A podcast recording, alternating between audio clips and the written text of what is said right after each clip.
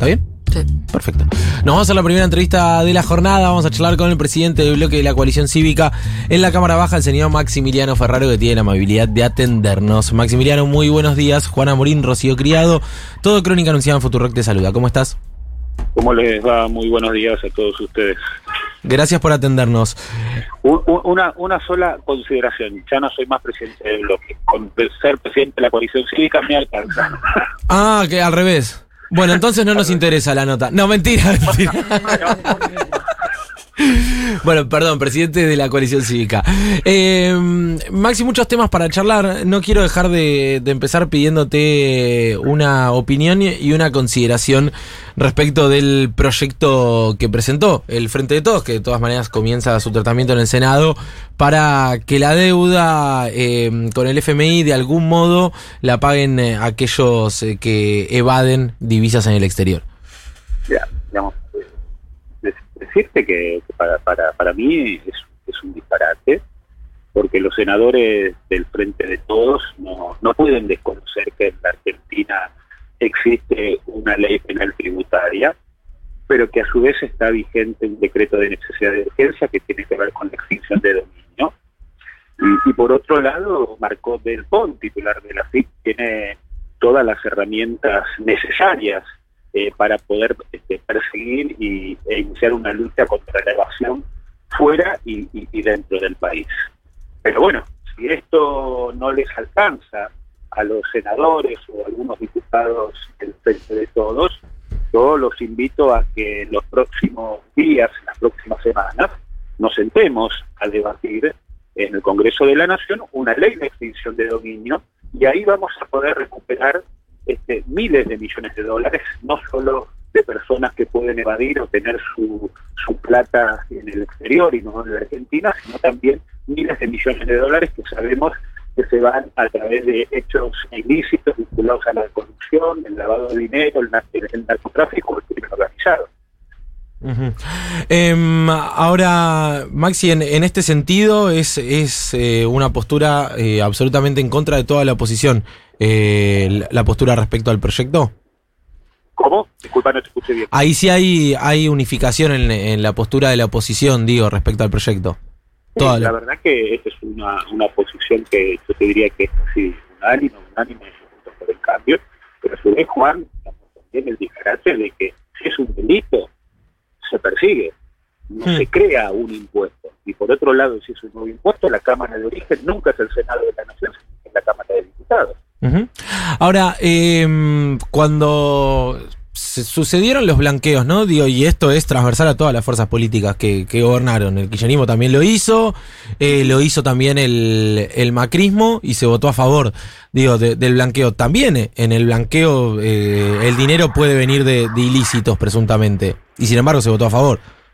Bueno, digamos, pero en todo caso, que planteen una ley de blanqueo, como vuelvo a insistir en todo caso, que trabajen con la UI, que trabajen con la FIP.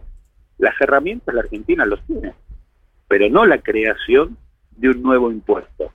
Y la creación de un nuevo impuesto, vuelvo a insistir, con respecto a lo que sería un hecho ilícito. Pero vuelvo a lo que decía al principio. ¿La Argentina tiene una ley penal tributaria? Sí. ¿La Argentina tiene vigente un decreto de urgencia de, de dominio? También. Entonces, eh, yo creo que, esto tiene que, ver este, para, para poder congraciar, si se quiere, a- al núcleo más duro este, de los sectores kirchneristas que están enojados con el presidente de la nación y, o, con parte del gobierno nacional, y, y eso quedó demostrado en la marginalidad en la cual quedaron después de lo que fue eh, la votación eh, con respecto al acuerdo con el Fondo Monetario Internacional y la posibilidad de que la Argentina no cayera en el default. Maximiliano, ¿cómo estás? Rocío Creado te saluda. Te cambio de tema. Hace un- unos segundos nada más escuchábamos un audio de Fabián Pepín Rodríguez Simón, que está prófugo en eh, Uruguay. Apareció, bueno, de forma sorpresiva en una sesión este lunes eh, del Parlamento del Mercosur. ¿Qué mirada tenés con respecto a su situación? Bueno, digamos, eh, lo que siempre hemos dicho, nosotros la Cívica creemos que toda persona siempre tiene que estar a disposición de, la justicia. Y esto ustedes lo saben, lo hemos dicho cuando fuimos gobierno durante el 2015-2019, lo hemos dicho muy fuertemente eh, con lo que fueron eh, los gobiernos de Cristina y, de Néstor Kirchner, y me parece que todos quienes eh, ocupamos en algún momento u ocupamos en la actualidad alguna responsabilidad circunstancial, estamos este, estar dispuestos a poder brindar este, toda la información y, estar dispuestos a presentarnos a la justicia las veces que la justicia así lo requiera. Claro. No, es, es bueno recordar también que simplemente estaba llamado a, declaración indagatoria, no, no, no, es que sobre él pesa eh, o pesaba un pedido de captura previo a que decidiera fugarse, pero coincidís en que entonces debería regresar al país y declarar. siempre uno tiene que estar eh, dispuesto y estar eh, a disposición de la justicia. Lo que sí, después si ustedes me preguntan detalles sobre la cuestión judicial y demás, la desconozco y no, eh, o no tengo precisión como para entrar en detalle. Pero, a ver, una posición de la coalición cívica es, es, esa, Siempre a disposición de la justicia, siempre que la justicia pueda trabajar e investigar. Bien. Eso no implica, por supuesto, acusación alguna ni nada por el estilo, pero sí a disposición de los poderes del Estado cuando se investigan o cuando se llevan adelante este tipo de cosas. Eh, de un lado Claro. Eh, Maxi, ¿cómo estás viendo la discusión dentro de Juntos por el Cambio de cara a 2023? La semana pasada, Gerardo Morales, eh, en un encuentro con intendentes de, la UCR, dijo si, si, la coalición se amplía con Javier Milei, nosotros nos tenemos que preparar para retirarnos de Juntos por el Cambio. ¿Cómo lo ves vos? yo, yo diría que en Juntos por el Cambio, este 2022, no tenemos que, que acelerar ningún tipo de, candidatura, que me parece que la situación social, económica y demás no, no amerita que eh, Juntos por el Cambio ninguna fuerza política esté pensando más en candidaturas que en poder eh, resolver y, llevar adelante respuestas para los problemas más urgentes de esta vieja millonera argentina.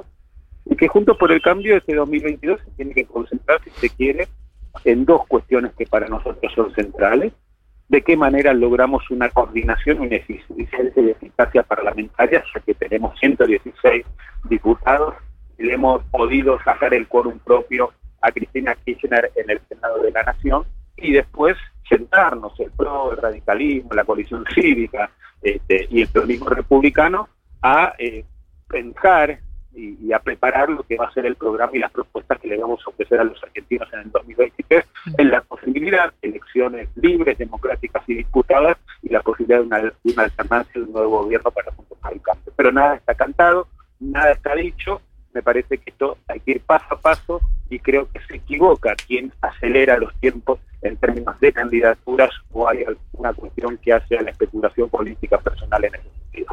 Y en cuanto a las propuestas, ¿te preocupa un poco las ideas que vienen compartiendo, sobre todo del ala más dura? Pienso, por ejemplo, en eh, el expresidente. Que, Perdón, Si te preocupa un poco las propuestas que están apareciendo por parte del ala más dura, eh, por ejemplo, pienso en el expresidente Mauricio Macri que salió a reivindicar, por ejemplo, a Carlos Menem.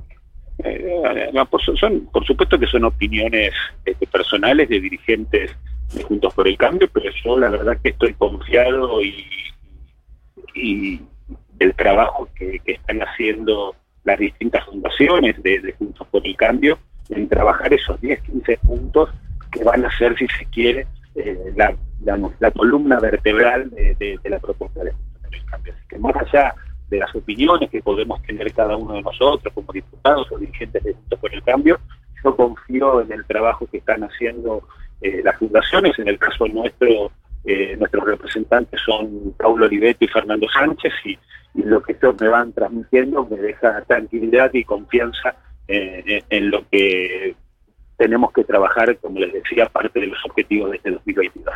¿Y Lilita, la imaginás peleando por una candidatura? Bueno, Lilita, Juan, vos sabés, para, para nosotros es una figura central para la política argentina, para la coalición cívica eh, y para Juntos por el Cambio. Bueno, seguramente a fin de a, fin de año, principio de 2023, iremos analizando el escenario más electoral con respecto a la elección eh, tanto presidencial como de legisladores nacionales y, decirte que, por supuesto, la coalición cívica también puede llegar a tener este, candidatos y, dirigentes a ofrecerle a Juntos por el Cambio de todos los argentinos. Pero como te decía, no es tiempo de hablar de candidaturas, ni es tiempo de algún tipo de especulación personal. Maximiliano Ferraro, muchas gracias por la comunicación y el tiempo. Un abrazo grande. No, gracias a ustedes que tengan un buen día. ¿eh? Igualmente. Hablaba el presidente de la coalición cívica, Maximiliano Ferraro, en Crónica Anunciada. Futurock. Futurock. Futurock.